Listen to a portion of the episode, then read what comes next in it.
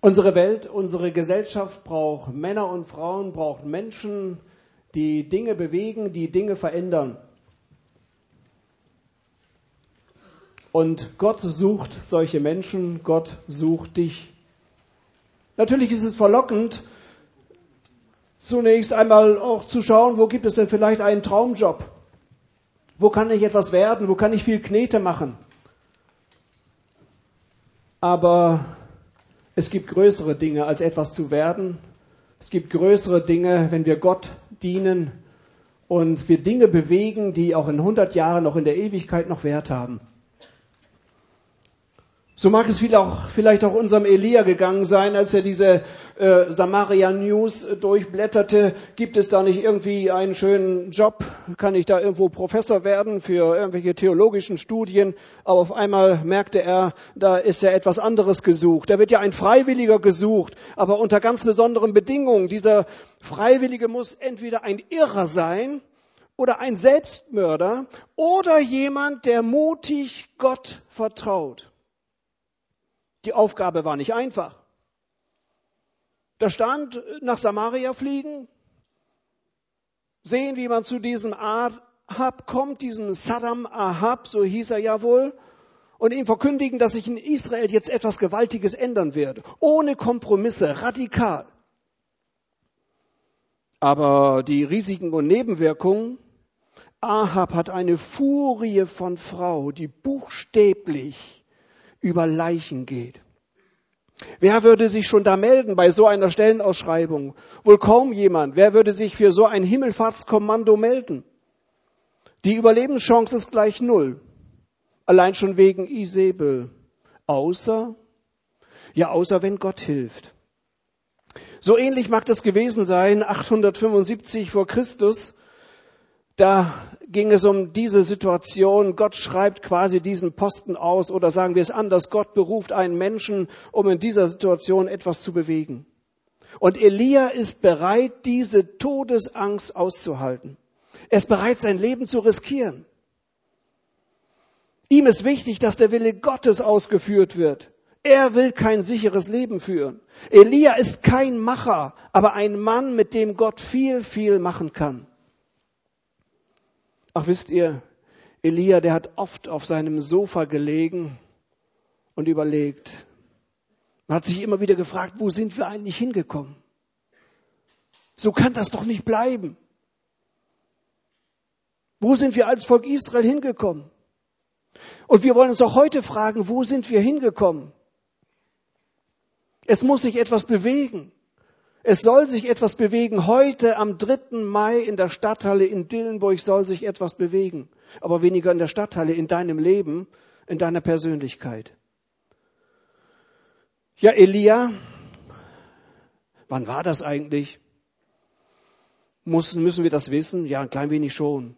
Zunächst einmal sehen wir die Regierungszeit von David, eine super Zeit im Volk Israel, die beste könnte man fast sagen, denn David tat den Willen Gottes.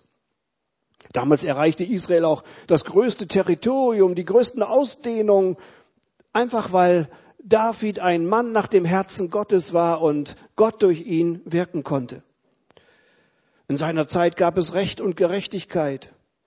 Aber Salomo, sein Sohn, der hält sich nicht an diese Bedingungen Gottes. Für ihn war Reichtum viel wichtiger.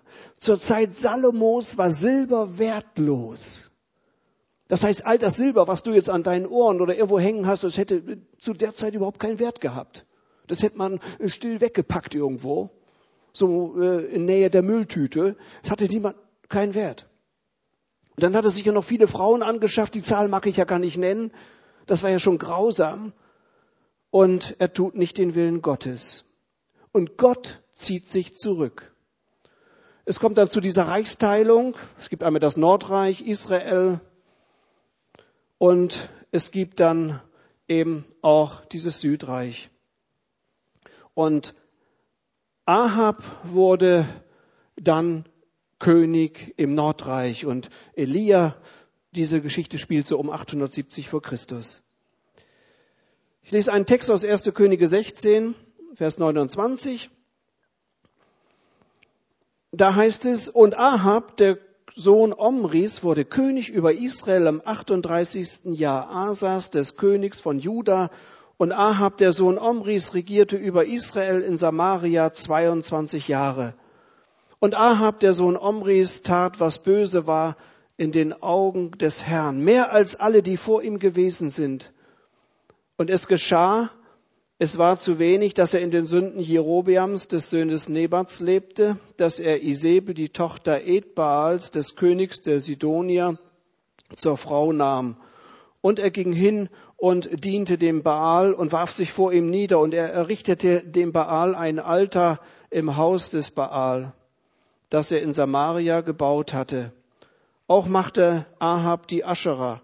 Und Ahab fuhr fort, den Herrn, den Gott Israels, zum Zorn zu reizen, mehr als alle Könige von Israel, die vor ihm gewesen waren.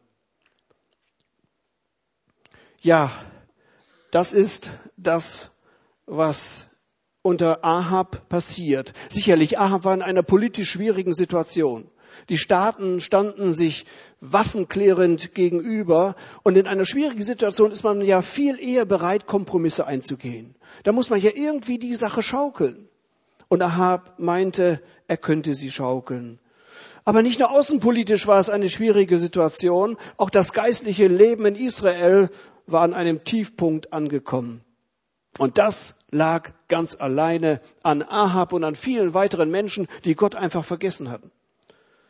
Ahab regierte mit seiner Frau Isabel 22 Jahre lang und hat nicht nur den Götzendienst seiner Väter weitergeführt, sondern gerade durch seine Frau ist etwas Schlimmeres entstanden. Ahab war der sündigste König überhaupt, sündiger als alle andere vor ihm. Es war ein provozierender Unglaube, der da praktiziert wurde. Aber nicht nur das, auch einen Götzendienst, den man fast nicht mehr steigern kann. An tausend Stellen gab es diese Kultstätten, wo der Baal und die Aschera, das weibliche Gegenstück vom Baal, dann angebetet wurde. Und Ahab, Ahab, ich möchte ihn fast bezeichnen, er ist dumm schlau. Der sagt sich, ich werde das Ganze noch steigern. Wen soll ich eigentlich heiraten? Doch nicht irgendjemand aus dem Volk Israel, das wäre ja, das, das wäre ja nicht die allerbeste Partie. Da oben, da bei den Phöniziern, eigentlich sind das ja unsere Feinde, aber da soll es so Prinzessinnen geben. Da könnte man so ein bisschen fusionieren. Das wäre doch menschlich eine ganz tolle Partie, wenn man so eine Prinzessin verheiratet. So nach dem Muster, suche Weltherrschaft. Frau wird in Zahlung genommen. In allen Häfen der Phönizier lagen die Schiffe. Es war damals die Weltmacht auf diesem Gebiet. Aber in Wirklichkeit führte dieser Weg in die Pleite. Der Baalskult wurde eingeführt, wurde zur Staatsreligion und vieles mehr. Die Verehrung Gottes wird bei Strafe verboten. Ich komme darauf gleich nochmal zu sprechen. Unterschätze nie den Einfluss einer Frau. Und all die Herren, die jetzt gerade geklatscht haben, haben für sich geklatscht. Ich denke nicht einseitig, sucht euch keine stumpfen, geistlich inkompetenten Männer.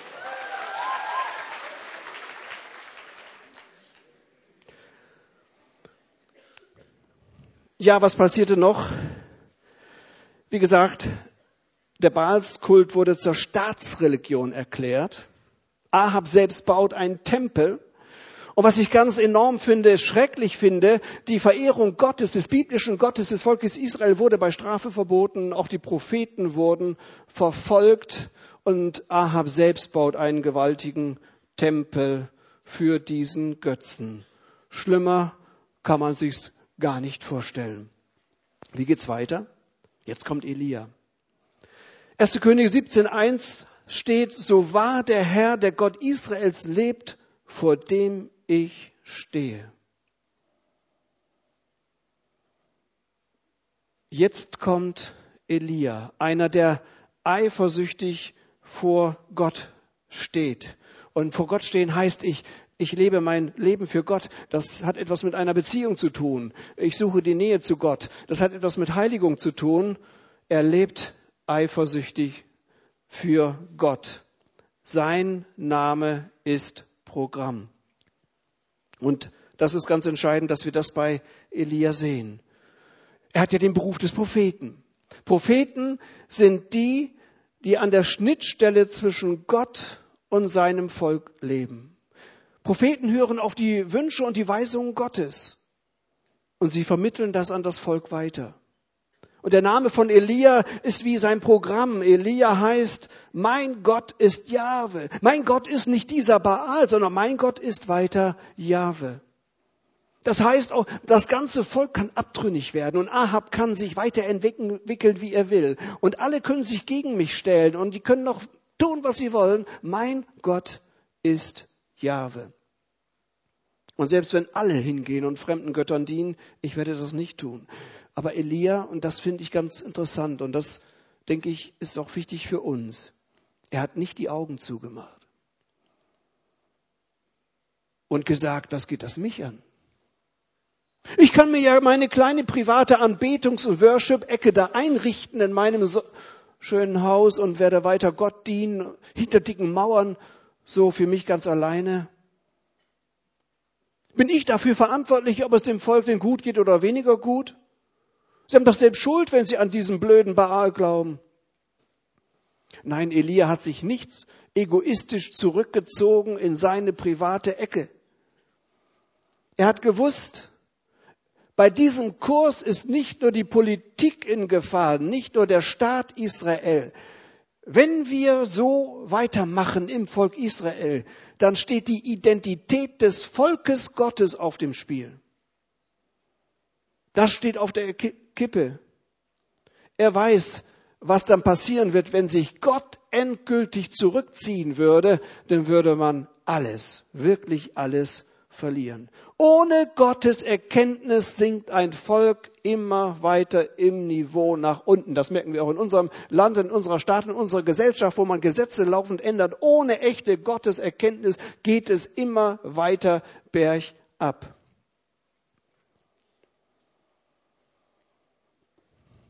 Elia, einer, der eifersüchtig für Gott lebt. Sein Engagement kommt aus einer engen Beziehung zu Gott. Er lebt eifersüchtig für Gott. Und jetzt habe ich eigentlich so die ersten Fragen an dich. Welche Beziehung hast du eigentlich zu Gott? Ist Gott für dich vielleicht irgendeine kosmische Instanz, irgendein höheres Wesen? Ja, okay, damit muss man mal rechnen, dass es so etwas geben könnte. Oder noch etwas enger gefasst, vielleicht kommst du aus einer bibeltreuen Gemeinde. Wer ist für dich Gott? Ist Gott für dich die Ableitung von einem Bibeltext? Damit will ich sagen, dass du, dass du sagst, Gott, Gott, natürlich, das, das kann ich doch nachlesen. Hier, Dieter, da kannst du es nachlesen. Es, es gibt einen Gott und weil das hier steht, äh, gibt es auch einen Gott. Äh, die schwarzen Buchstaben, die kann man doch schließlich lesen. Aber damit weißt du doch noch nichts übers Gott, über Gott. Du kannst schwarze Buchstaben deuten. Aber über Gott kannst du wenig sagen. Oder noch eine andere Frage, wie fest ist eigentlich dein Glaube an Gott? Für wie viel Millionen Euro würdest du deinen Glauben denn verleugnen? Wenn jemand käme und sagte, weißt du, das ist ganz tolle Angebot, aber das, das passt nicht zusammen mit deinem Glauben, kannst du den nicht kippen? Oder sagst du vielleicht vier Millionen Euro? Nein. Gar nicht. Schon für 20 Euro bin ich bereit, meinen Gott zu verleugnen, vielleicht sogar zum Nulltarif. Elia ist das, was er war, geworden. Menschen Gottes entstehen nicht über Nacht, auch nicht in einer Worship-Nacht oder auf einer Feuerkonferenz.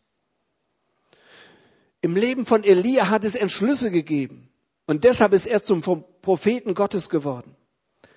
Und das ist ganz entscheidend. Georg Müller, der bekannte Waisenvater von Bristol, hat gesagt, vor vielen Jahren gab es einen Tag, an dem Georg Müller starb. Herr Jesus, von jetzt an will ich deinen Willen tun. Das hat dieser Mann ehrlich und echt gesagt und Gott hat das ernst genommen und dieser Mann ist ein Mann Gottes geworden. Oder der Begründer der Heilsarmee William Booth hat mit 17 Jahren gesagt, Gott soll alles von William Booth bekommen. Punkt, Schluss, endlich. Mehr muss Gott nicht hören. Wir müssen ihm nicht äh, drei Tage auf Knien irgendwie was vorrutschen und, und ihn Gott bejammern und sagen, ich will ja auch für dich da sein, ich will ja für dich da sein, 137 Mal oder manche möchten jetzt 138 Mal das hören, äh, sagen, Gott, ich will ja für dich da sein, ich will ja für dich da sein. Sag Gott wenig, aber meine das, was du sagst. Neues, kraftvolles Leben ist immer abgegebenes altes Leben. Und das erleben wir bei Elia. Pflicht, Gehorsam, Dienst aus Notwendigkeit ist Gott immer zu wenig, ihm immer schon zu wenig. Ach, wenn da die Priester denn unterstöhnen, da ihren Dienst verrichtet haben und sagen, eigentlich würden wir ja was anderes tun. Oder andere Leute gesagt, den müssen wir wohl mal wieder beten. Pflicht ist für Gott immer zu wenig. Ich wünsche mir doch keinen Ehepartner, der nur aus einer lästigen Pflicht mit mir zusammen durchs Leben geht und jeden Morgen, wenn wir da am Frühstück zu sitzen, sagt, du bist ja immer noch da. Elia liebt Gott. Und Liebe übersteigt immer Pflicht und Gehorsam. Ach, das wissen wir doch alle. Was ist denn bei einem Kuss wichtig? Die Technik? Vergiss es. Vielleicht 90 Prozent Luftfeuchtigkeit? Auch nicht.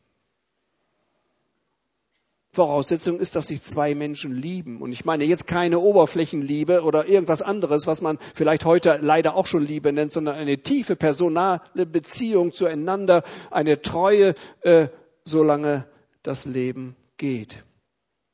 Und was ist ein Kuss ohne Liebe? Ja, vielleicht, weil es im Ehevertrag steht. Morgens ein und abends ein. Ja gut, dann sagt man, es ist, es ist 22.17 Uhr, es ist wieder soweit. Oder wo. Entschuldigt meine Ironie. Aber wenn das so weit heruntergekommen ist, dann brauchen sich solche Ehepartner auch nicht mehr einen Kuss geben. Ich als Mann, sachorientiert, würde eine Maschine erfinden, elektrisch angetrieben. Und sagt meine Frau, du brauchst nur noch auf den Knopf drücken. Dann kommt da so ein Arm, ein Schwamm, kurz, kurz angefeuchtet, watsch, hast du einen. Pflicht. Lässt sich doch alles durch Technik lösen. Dann baue ich eben eine Kussmaschine.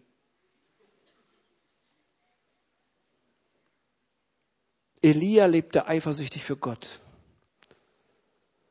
Gott ist bei Elia der Erste geworden und das will er auch heute und das will er auch hier. Aber Elia war auch einer, der etwas verändern will. Kapitel 17.1 Und Elia, der Tischbieter aus Tischbe in Gilead, sagte zu Ahab, so wahr der Herr, der Gott Israels lebt, vor dem ich stehe, wenn es in diesen Tagen, Jahren Tau und Regen geben wird, es sei denn auf mein Wort.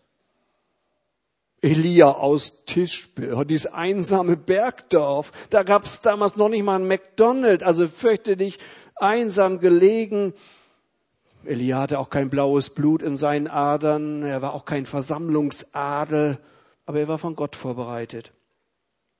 Und Elia wurde von dieser entsetzlichen, grausamen, äh, götzendienerischen Haltung seines Volkes gepackt. Das ist ihm zu einem großen Leid geworden. Das hat ihn einfach mitgenommen.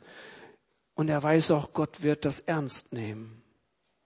Gott ist ja nicht nur ernst zu nehmen in seinen tröstenden Worten, nicht nur mit Psalm 23, sondern auch dann, wenn er sagt, und wenn ihr dieses tut, dann wird das so kommen, wie ich es gesagt habe. Und schon in 5. Mose wird das ja zitiert. Hütet euch, dass euer Herz sich ja nicht betören lässt und ihr abweicht und anderen Göttern dient und euch vor ihnen niederwerft und der Zorn des Herrn gegen euch entbrennt und er seinen Himmel verschließt, dass es keinen Regen gibt und der Erdboden seinen Ertrag nicht bringt und ihr bald aus dem guten Land weggerafft werdet, das der Herr euch gibt. Gottesdiener sind ja nicht irgendwelche Diplomaten, die Kompromisse herstellen, sondern Propheten, die ein Ultimatum stellen.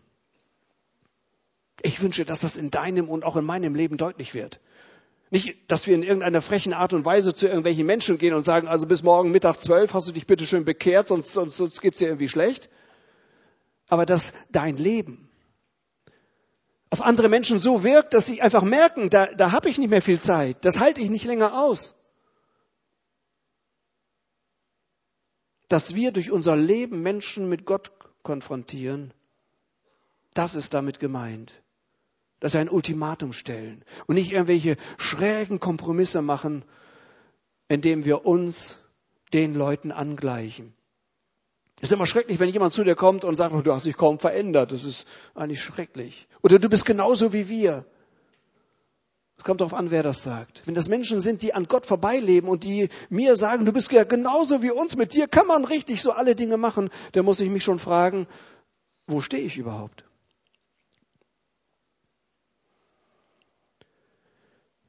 Elia lebt eifersüchtig für Gott, aber Elia ist auch einer, der Gott dienen will. Und dieser Dienst gibt ihm seine Größe. Elia führt göttliche Aufträge aus und wird nicht mehr gesehen. Also Elia ist ein hochinteressanter Typ. Der erledigt seine Sachen und dann verschwindet er. Sein Motto heißt, ich will das tun, was Gott von mir erwartet, nicht weniger und auch nicht mehr. Und es ist einer, der in der Gewissheit seines Sieges lebt und triumphiert. Wir haben das eben gelesen. Er geht zu Ahab und sagt, es wird nicht mehr regnen, es sei denn auf mein Wort. Er konnte überzeugend erklären, dass es weder Tau noch Regen geben wird, weil Gott diese Sachen angekündigt hatte. Und Gott hatte Elia klar gemacht, weißt du Elia, jetzt ist der Punkt. Jetzt werde ich das dem Volk zeigen. Jetzt wird es nicht mehr regnen. Und weißt du, warum das so dramatisch ist, dass es nicht mehr regnet? Dieses Gericht trifft das Zentrum des Baalismus, weil die Baalsanbeter glaubten, dass ihr Gott der Gott des Regens ist, der Wettergott. Und jetzt würde es sich ja zeigen, was passiert, ob die, die Baalspriester zu ihrem Baal schreien und sagen, äh, lass es doch regnen, oder ob es anders kommen wird. Die Dürre beweist dreieinhalb Jahre, dass Baal nicht das Wetter bestimmt. Das ist eine Demonstration der Herrschaft Gottes gegen diesen Götzendienst. Aber es gibt dann auch einen anderen Auftrag wieder an Elia, 1. Könige 17,2, und es geschah das Wort des Herrn zu ihm, geh von hier fort, wende dich nach Osten und verbirg dich am Bach Krit, der vor dem Jordan ist. Hm, hätten wir gesagt, nun bin ich doch schon gerade bei Ahab gewesen in Samaria. Übrigens, hast du schon mal drüber nachgedacht, wie ist er überhaupt zu Ahab gekommen? Elia hatte doch gar keine Autorität, zu Ahab zu gehen. Er hätte doch schon bei der, bei der ersten Pforte, hätte man ihn doch normalerweise zurückschicken müssen. Aber ich denke, dass sie zwischen dem, dem Bibeltext da so vieles verbirgt. Elia war irgendwie auch ein Stück raffiniert. Er hat das irgendwie geschafft, bis zu Ahab zu kommen und ihm das so, so ins Gesicht zu, zu schmettern. Ende Ahab, es wird nicht mehr regnen, es sei denn auf mein Wort. Er hat es geschafft, sein Ziel zu erreichen. Aber wenn er einen neuen Auftrag bekommt, dann nimmt er auch den an. Er hat nicht gesagt, in Samaria muss ich jetzt ein Verbindungsbüro einrichten. Ahab wird ja vielleicht übermorgen schon nochmal wieder eine Frage an mich haben. Und die Buße könnte ja so langsam kommen. Und ich könnte ja auch meine Agenten auch nochmal ein bisschen wirken lassen. Und die Presse bauen wir auch noch mit ein. Und die Medien und was auch alles. Und äh, irgendwie kriegen wir den Ahab schon klein. Ich baue ein Verbindungsbüro in Samaria mit Klimaanlage und da sitze ich als großer Prophet und stell noch ein weiteres Ultimatum. Keinesfalls. Gott sagt, versteck dich. Elia hat einen neuen Auftrag. Richtung Osten. Versteck dich. Es sollte nämlich auch gefährlich werden. Denken wir an Isabel. Zurücktreten kann manchmal schwerer sein, als aktiv zu sein. Aber in dieser Zurückgezogenheit, da erlebt dieser, unser Elia, die Nähe Gottes und auch die Größe seines Gottes. Er soll sich da irgendwo an einem Bach zurückziehen. Und das war so ein Bach, der sowieso austrocknete. Man, man kann die genaue Lage bis heute nicht feststellen. Da soll er sich zurückziehen. Hm, wo soll das Wasser denn herkommen? Ob Gott da so ein kleines Wunder tun wollte?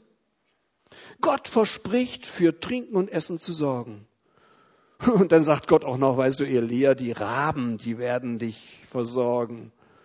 Und Elia wusste ganz genau, also Raben sind unzuverlässige Viecher, die lassen sogar ihre eigenen Jungen verhungern und Gott sagt, die Raben werden dich versorgen.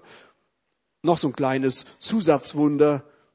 Diese Raben haben Elia tatsächlich versorgt. Dadurch ist sein Vertrauen gesteigert worden. Und so geht es dann immer wieder neue Situationen für Elia. Es geschah nach einiger Zeit, da vertrocknete der Bach, es war kein Regen im Land, da geschah das Wort des Herrn. Zu ihm mache dich auf, geh nach Zapat, das zu Sidon gehört, und bleib dort. Siehe, ich habe dort einer Witwe befohlen, dich zu versorgen. Da machte er sich auf und ging nach Zapat. Elia ist flexibel und geht. Elia ist dort, wo Gott ihn haben will. Elia sieht einfach den ganz großen Zusammenhang. Mein Leben soll Gott gehören, soll seinen Zielen gehören. Jetzt sind wir wieder bei uns. Das ist ein sehr, sehr wichtiger Punkt. Siehst du den großen Zusammenhang und Sinn deines Lebens? Weißt du das überhaupt, dass dein Leben jetzt vergiss mal alle anderen 999 Teilnehmer des Jugendtages hier.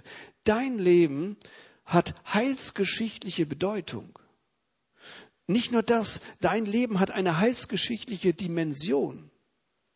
Es ist kein Zufall, dass Gott dich gerufen hat. Es ist kein Zufall, dass du dich bekehren durftest. Es ist kein Zufall, dass du Christ werden konntest. Aber mit heilsgeschichtlicher Dimension meine ich ja gar nicht nur, dass du Christ geworden bist, das wäre ja viel zu wenig. Ich meine damit, dass es nicht darum geht, dass du irgendwann und irgendwie in den Himmel kommst. Es geht gar nicht darum, dass du deine Sünden los wirst, es wäre alles viel zu wenig. Mit dieser heilsgeschichtlichen Dimension meine ich, dass jetzt, heute, morgen Gott in deinem Leben triumphiert Warum ist das so wichtig? Wir leben als Menschen allesamt in dem Machtbereich Satans. Er ist der Fürst dieser Welt. Er bestimmt, wie es lang geht. Und da sind wir, du und ich. Und Gott wünscht sich, dass in unserem Leben, in deinem Leben, jetzt schon Gott herrscht, dass da seine Kraft deutlich wird. Und das ist der größte Triumph gegenüber Satan in seinem Machtbereich jetzt in dieser Welt. Das ist der größte Triumph Gottes, wenn der Satan erkennen muss, da sind Menschen, die haben mir mal gehört, ach, die haben das getan, was ich wollte, die sind gesprungen, wenn ich sage gespringen, die haben alles gemacht, was ich wollte. Auf einmal haben die eine gewaltige Wende gemacht, sind zu Gott übergewechselt, freiwillig. Und diese Leute öffnen ihr gesamtes Leben für diesen Gott und für die Kraft Gottes. Da kann Satan nur sagen, das ist die allergrößte Pleite, die ich erlebe mit diesen Menschen. Und das wünsche ich dir, dass dein Leben zur Pleite Satans wird in dieser Welt, dass er merkt, an diesen Leuten, da, da habe ich, da habe ich keinen Zugriff mehr. Die gehören total Gott. Und das ist ein Leben, das Gott anbetet und verehrt. Da brauchen wir dann manchmal keine großen Worte mehr machen. Wenn Satan Gott in deinem Leben sieht, wenn Satan Jesus Christus in deinem Leben sieht, wenn Satan sieht, dein Leben ist erfüllt mit dem Heiligen Geist, dann fehlen ihm die Worte. Kann er nur noch stumm davongehen und sagen, hab verloren für immer und ewig. Das wünsche ich mir, dass du das begreifst. Es geht mehr um Vergebung der Sünden. Es geht mehr, irgendwie in den Himmel zu kommen, um dann da Ewigkeiten lang Lieder im großen Himmelssaal zu singen. Habe ich gar nicht so eine große Lust zu. Zum Glück wird das ja auch nicht so sein. Merkst du etwas von der Bedeutung deines Lebens für Gott? Merkst du, wie wichtig dein Leben für Gott ist? Elia ist auch einer, der Mut hat. Wie schrieb es schon? Elia taucht eines Tages bei Ahab auf. Er hat es geschafft, vorbei an allen Instanzen. Welches Ziel hast du? Du kannst vielleicht sagen, ich bin aber von Natur aus ein völlig ängstlicher Typ und äh, schaffe es kaum so alleine aufzustehen, mich alleine zu waschen, könnte man ja was verkehrt machen, könnte man ja aber sterben. Erzähl mir das nicht. Jeder Mensch hat Mut. Überleg mal, was du in der letzten Woche alles verkehrt gemacht hast, wie viel Mut du hattest. Obwohl du weißt, dass es verkehrt war, es trotzdem zu tun, das ist ja schon sehr mutig. Elia, einer, der Mut hat. Den Spruch, den wir oft kennen, wenn irgendwas so ein bisschen nicht klappen will, sagen wir als Christen gerne, ja, dann soll es ja wohl nicht sein. Diesen Spruch kannte Elia nicht. Ich denke immer gerne so an diese Kopfschmerzen. Diese ganz speziellen Kopfschmerzen, die setzen immer sonntags um 8.17 Uhr ein. Ganz leicht. Aber man bemerkt sie, weil man ja schon drauf wartet. Und dann sagt man sich, ich habe ja leichte Kopfschmerzen. Das ist ja schlimm. Da kann ich ja wieder, Gott sei Dank, wieder nicht zur Gemeinde gehen.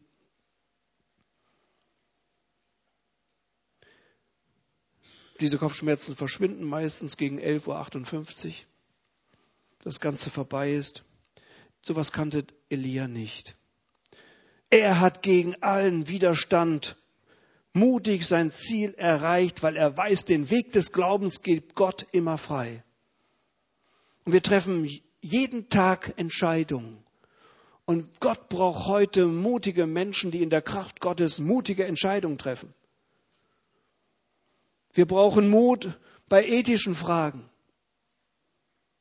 Mehr denn je. Da geht es nicht nur um die Sexualität in unserer Gesellschaft. Da geht es auch um andere Sachen. Wir brauchen heute mutige Menschen. Elia war einer, von dem wir das lernen können. Wir brauchen auch Mut im Dienst für Gott. Es ist, gehört schon Mut dazu, immer wieder Gott an die erste Stelle zu stellen. Vor der Karriere.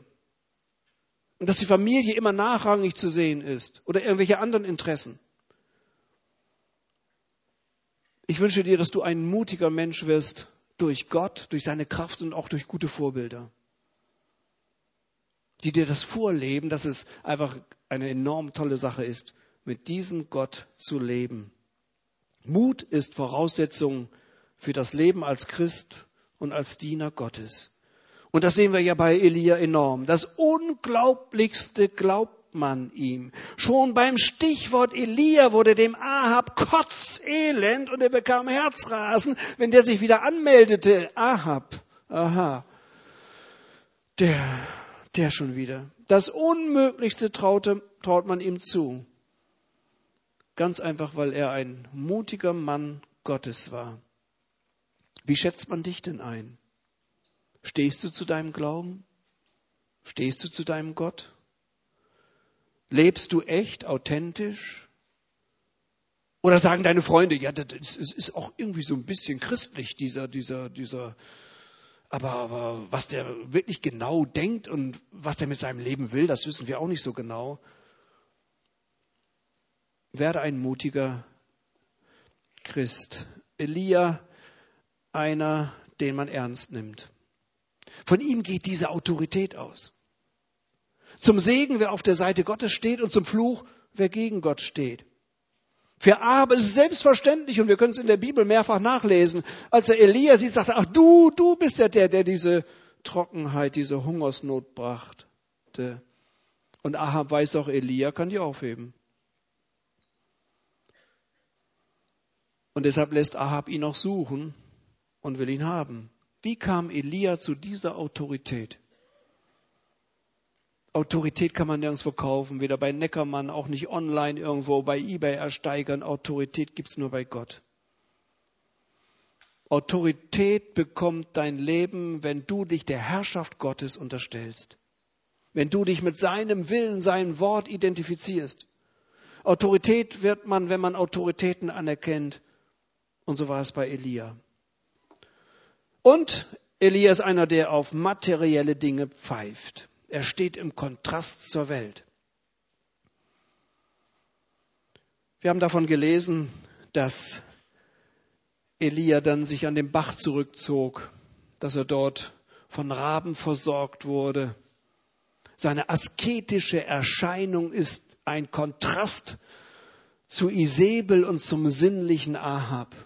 Da an dem Königshaus, da wurde gesoffen und gefressen, da tat man alles, was man wollte. Do it war schon damals das Motto. Elias Askese ist sittliche Zucht. Was müsste man sagen? Er lebt nicht in dieser Welt. Er hat natürlich lebt er in dieser Welt, aber so total für Gott, dass er gar nicht mehr zu diesem Wohlstandsgesindel äh, am Hof von Samaria passte. Wer Gott dienen will, sagt, diesen Wirbelabschied, der pfeift auf materielle Dinge, auf Dinge, die viele Menschen meinen, dass sie sie haben müsste. So ganz nebenbei, Gott erwartet von dir keinen Verzicht, wenn es um wichtige Dinge geht. Hab keine Angst. Steht doch nicht in der Bibel, du musst drei Jahre auf den Heiligen Geist verzichten. Du musst fünf Jahre lang deine Elberfelder Bibel irgendwo wegschließen. Oder weiß ich was alles. Du darfst nicht mehr beten und du darfst das nicht mehr. Was Gott sagt, das sind doch immer nur gefährliche Dinge oder Dinge, die so total unwichtig sind, dass man fast drüber lächeln kann. Elia, einer, mit dem Gott ist. Ach, das ist auch interessant. Ahab will diesen Elia jetzt finden. Er will ihn haben, er will ihn zitieren und äh, vor sich haben und sagen, jetzt ist Schluss, Elia, jetzt überlegst du dir das mal anders mit der Trockenheit. Ich bekomme ja politische Schwierigkeiten. Ahab lässt ihn suchen, findet ihn nicht. Andermal redet man mit ihm und zack, der Geist Gottes trägt ihn weg. Verschwunden. Man schickt 50 Männer, um Elia aus der Gewalt des Geistes zu entreißen, so drückt es die Bibel aus, und es klappt nicht. Gottes Hand kommt über ihn und schon läuft er im Sturm des königlichen Wagens voraus von Karmel bis nach Jesrael, ziemlich weite Strecke. Und in einer anderen Situation, da reicht ihm ein Engel ein Stück Brot und einen Krug Wasser. Und die Bibel sagt, in der Kraft dieser Speise rennt dieser Mann 40 Nächte und 40 Tage nonstop bis zum Horeb. Da unten, das Volk Israel hat 40 Jahre gebraucht. Elia erledigt das in 40 Tagen. Ach, das ist das Tolle, dass die Sicherheit eines Dieners Gottes bei Gott abgesichert ist. Elia ist einer, der anpackt. Interessant, dogmatische Reden finden wir überhaupt nicht bei Elia. Er ist der, der das, was Gott schon lange gesagt hat, sehen kann in der Tat seines Lebens. Und Elia ist auch einer, der kompetent betet. Liegt hier vielleicht das Geheimnis der Kraft von Elia? Das Neue Testament sagt, Elia war ein Mensch mit gleichen Gemütsbewegungen wie wir. Und er betete ernstlich, dass es nicht regnen möge, und es regnete nicht auf der Erde drei Jahre und sechs Monate. Doch Elia hat nicht erst gebetet, als es nötig wurde.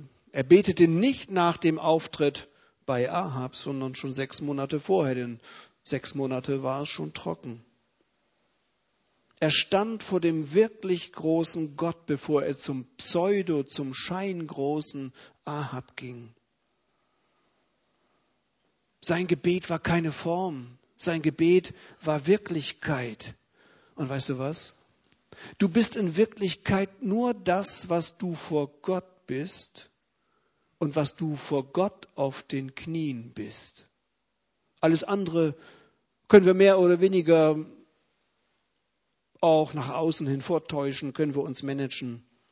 Bei Elia ging das wirklich echt bis hinein in sein Herz. Das war die Kraftquelle seines Lebens. Und so sagt er ja auch, so war der Herr, der Gott Israels lebt. Er sagt nicht, so war Gott lebt. Stimmt ja auch. Er sagt, der Gott Israels. Das hat der Ahab gesagt. Er hat gesagt, nicht Baal ist Gott Israels, sondern der Herr ist der Gott Israels. Und dieser hat einen Machtanspruch, vor dem ich stehe, sagt Elia. Elia, einer der die Kraft Gottes kennt. Was denkst du bei dem Begriff Kraft? Schon einige Jahre her, da war ich bei einem Freund und äh, der sagte, wir fahren mal mit meinem Wagen zur Gemeinderaum. Wir stiegen ein und dann fragte er mich als erstes, hast du irgendwie Kreislaufschwierigkeiten? Ich sage eigentlich nicht. Äh, warum? Äh, naja gut, dann kann ich ja so fahren, wie ich sonst auch fahre. Ich muss sagen, es war ein Porsche und äh, bei der gewissen Beschleunigung, da drückt man so die Ledersessel so ein bisschen so von so auf so dann. Ähm, Kraft. Die Sehnsucht aller Menschen geht dahin, Kraft zu bekommen für immer, für alles, selbstbeherrscht zu leben. Und über diesen Punkt möchte ich noch einiges sagen zu dieser Kraft, Kraft Gottes. Die Kraft Gottes in uns. Glaubst du eigentlich noch daran? Also ich habe Phasen in meinem Leben gehabt, wo ich das so ein bisschen abgehackt habe und habe gesagt, okay, Dieter, du musst dich eben in deinem geistlichen Leben mit bestimmten Dingen ja eben mit 28,6 Prozent zufrieden geben. Da ist ihm nicht mehr zu holen. Da wird dich die Sünde immer wieder überfallen oder wird das wieder kommen und da hast du wieder eine Situation verpasst und da bist du vielleicht explodiert oder da hast du genau gewusst, was du tun solltest und hast wieder mal gekniffen. Also Dieter, hör auf, lass es sein. Äh, äh alle kommen irgendwie auch mit 28,5 Prozent dann irgendwie krampfhaft in den Himmel und dann soll ja wohl alles besser werden. Die Bibel sieht das total anders. Epheser 1,19 sagt, was die überragende Größe seiner Kraft an uns, den Glaubenden, ist, nach der Wirksamkeit der Macht seiner Stärke. Hier wird von einer überragenden Größe seiner Kraft, der Kraft Gottes geredet. Übrigens nebenbei, was Kraft eigentlich ist, wissen Wissenschaftler bis heute noch nicht. Wir können die Kraft messen, können damit umgehen, aber was es eigentlich ist, weiß ich nicht. Weiß keiner. Gott sagt, ich habe die Erde Menschen gemacht durch meine große Kraft. Werner Gitz sagt, ein Computer, der 10 Milliarden Sterne in einer Sekunde erfassen könnte, müsste 30 Millionen Jahre mindestens laufen. So viel hat Gott gemacht durch meine große Kraft, sagt er. An anderer Stelle sagt er, durch den Hauch meines Mundes, durch ein Wort, war alles da, durch seine überragende Kraft. Hier wird von Maß der Kraft geredet und da sagt die Bibel überragende Größe. Die gibt es also. Und da wird auch die Qualität beschrieben. Es ist Gottes Kraft, Gottes Möglichkeiten. Auch wir dürfen die Kraft Gottes nie von uns her definieren. Ich kann ja auch nicht ein Flugzeug beschreiben, ein richtige, weiß ich was, eine Boeing oder Airbus, wenn ich hier so ein kleines Dingen habe, so ein Modell und sage, ja, also das ist ein Flugzeug, aber da gibt es auch welche, die sind viel größer und die, die fliegen ja vielleicht sogar auch richtig. Ich darf nie vom Geringeren das Große erklären und definieren wollen, sondern ich muss immer vom Großen direkt ausgehen. Sonst bekomme ich ein falsches Bild. Gottes gewaltige Kraft.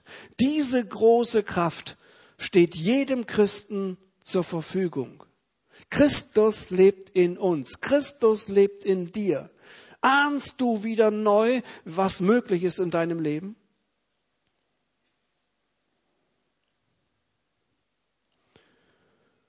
Wie kann ich die Kraft Gottes in meinem Leben erfahren? Überlasse Gott die Herrschaft deines Lebens. Ist im Grunde ganz einfach. Was sagte Georg Müller? Was sagte William Booth? So einfach war das. Es geht immer wieder um die Frage der Herrschaft. Wem gehört mein Leben? Was will ich wirklich? Der erste Schritt zur Erfüllung des Heiligen Geistes liegt immer bei mir, liegt bei uns. Und überlasse Gott die Herrschaft deines Lebens. Da gibt es ein gutes Beispiel, das ich mal gelesen habe. Also wenn so ein Kampfjet auf einem Flugzeugträger landet, dann ist es eine der schwierigsten Situationen überhaupt. Wir alle haben das im Fernsehen gesehen, dass da irgendwie so eine Gummischnur dann ist und dann werden die abgefangen und so weiter. Und das ist enorm kompliziert, dass so ein Flugzeug überhaupt auf dieser kurzen äh, Landebahn äh, landen, stoppen kann. Und so habe ich es gelesen irgendwo, in den letzten Sekunden muss der Pilot jede Eigensteuerung aufhören, loslassen. Er muss quasi das Steuerrad, die Knüppel loslassen. Warum? Er kann diesen Kampfjet gar nicht sauber aufsetzen. Warum? Der Flugzeugträger, der bewegt sich ja, da sind ja Wellen. Und er würde diese Neigung ja gar nicht äh, visuell abschätzen können in diesen Blitzsekunden, wie das alles abläuft. Das übernehmen dann die Computer. Die Computer wissen, wie die Landebahn, in welcher Neigung sie sich gerade befindet. Und genau das wird übertragen auf den Kampfjet und dann klappt das eben wunderbar.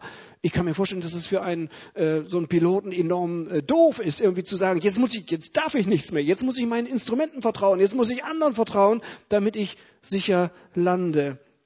Hände weg von der Eigensteuerung, wo wir unser Steuerrad des Lebens fest umklammern und sagen, Herr, du willst doch mir bitte nicht zumuten, dass, dass, dass du jetzt die Herrschaft übernimmst?